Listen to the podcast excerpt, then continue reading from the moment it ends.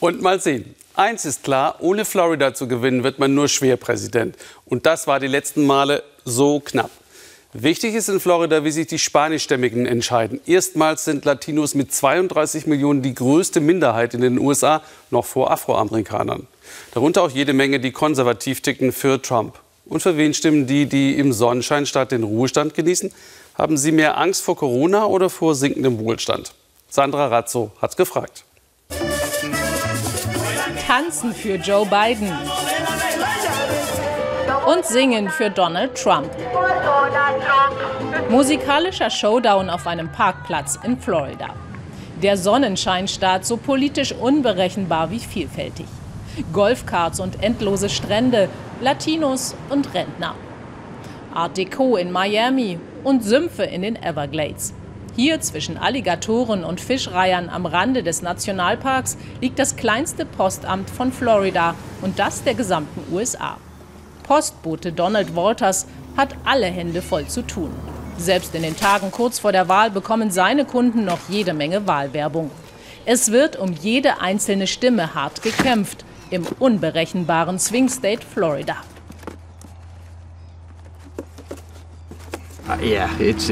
Das ist viel mehr als vor vier Jahren. Das ist eine wichtige Wahl.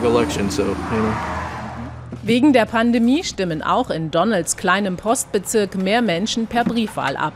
Zuletzt kamen Zweifel auf, ob die Post rechtzeitig alle Wahlzettel zustellen kann. Walters teilt diese Sorgen nicht. Er hält die Post für eine amerikanische Institution, die alle schätzen, egal ob sie Republikaner oder Demokraten sind. Auch wenn er persönlich am Dienstag ganz traditionell zum Wahllokal fährt. Jüngere Menschen entscheiden per Briefwahl, aber ältere wie ich halten das lieber einfach und wählen so, wie wir das immer gemacht haben. Aber sie trauen der Post, oder? Das hat damit nichts zu tun. Die Post ist absolut vertrauenswürdig. Freifahrten zum Wahllokal. In West Palm Beach an der Ostküste hat eine Hilfsorganisation, die den Demokraten nahesteht, Busse angemietet. Sie fahren durch Wohnviertel, in denen viele Schwarze leben.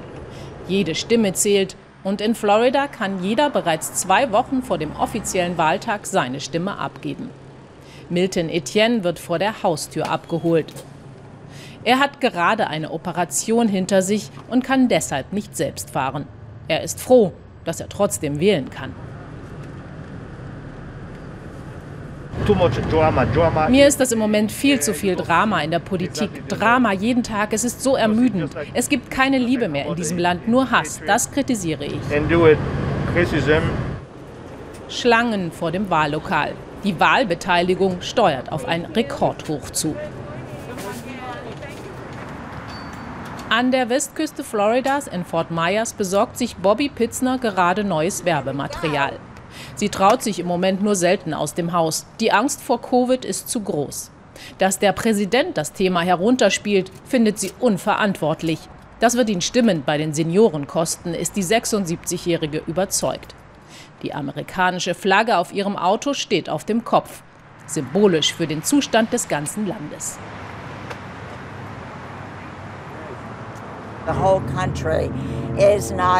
Das ganze Land ist gerade kein patriotisches Land. Wir sind gespalten und solange Donald Trump im Amt ist, wird sich das nicht ändern. Bobby steht politisch eigentlich den Republikanern nahe. Doch im Februar hat sie ihre Parteizugehörigkeit geändert. Joe Biden vertraut sie als Mann der Mitte und der Vernunft. Ihr Heimatort Fort Myers ist Trump-Land und gerade deshalb fährt Bobby durch die Straßen, um anderen beiden Sympathisanten Mut zu machen.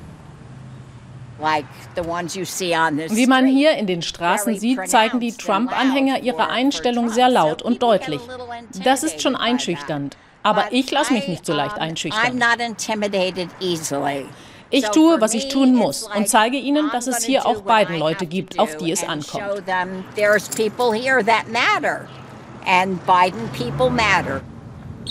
Von der Westküste zur Ostküste Floridas nach West Palm Beach. Trump-Anhänger Carlos Gavidia kam als Zweijähriger mit seinen Eltern aus Peru in die USA und lebt jetzt seinen amerikanischen Traum als Geschäftsmann und Yachtbesitzer. Trump stehe für Steuersenkungen und Freiheit, ist Carlos überzeugt. Deshalb zeigt er hier Flagge. Ich glaube, die Unterstützung für Trump ist jetzt noch größer als 2016. Er hat eine großartige uh, Bilanz, auch wenn die Medien immer alles verdrehen. Die Leute sind ja nicht blöd, die durchschauen das, haben das satt und werden das auch zeigen.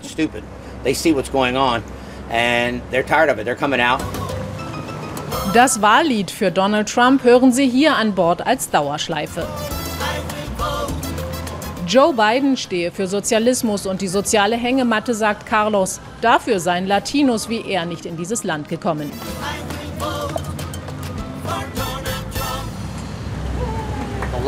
Wenn die Linken nicht happy sind, dann brennen sie Geschäfte nieder. Black Lives Matter, die Antifa, das ist verrückt. Aber wir akzeptieren das, falls Biden gewinnt. Das ist Demokratie, deswegen leben wir in Amerika. Trump und Biden-Anhänger in Florida sind sich vermutlich nur in einem Punkt einig. Dies ist eine Schicksalswahl für die USA. Das Wahlsystem in den USA ist ja komplex. Worauf kommt es da nochmal genau an? Wenn Sie das wissen wollen, empfehle ich unseren Podcast Weltspiegel-Thema mit Sonderfolgen zur US-Wahl. Morgen früh abrufbar Wahlwissen to go. Wir sehen uns schon wieder am Dienstag, direkt nach den Tagesthemen zur langen Wahlnacht bis Mittwochmorgens um neun. Wenn es darum geht, wird die erste Staffel von Trump im Weißen Haus nach vier Jahren verlängert oder kommt Joe Biden? Ihnen noch einen interessanten Abend hier im Ersten.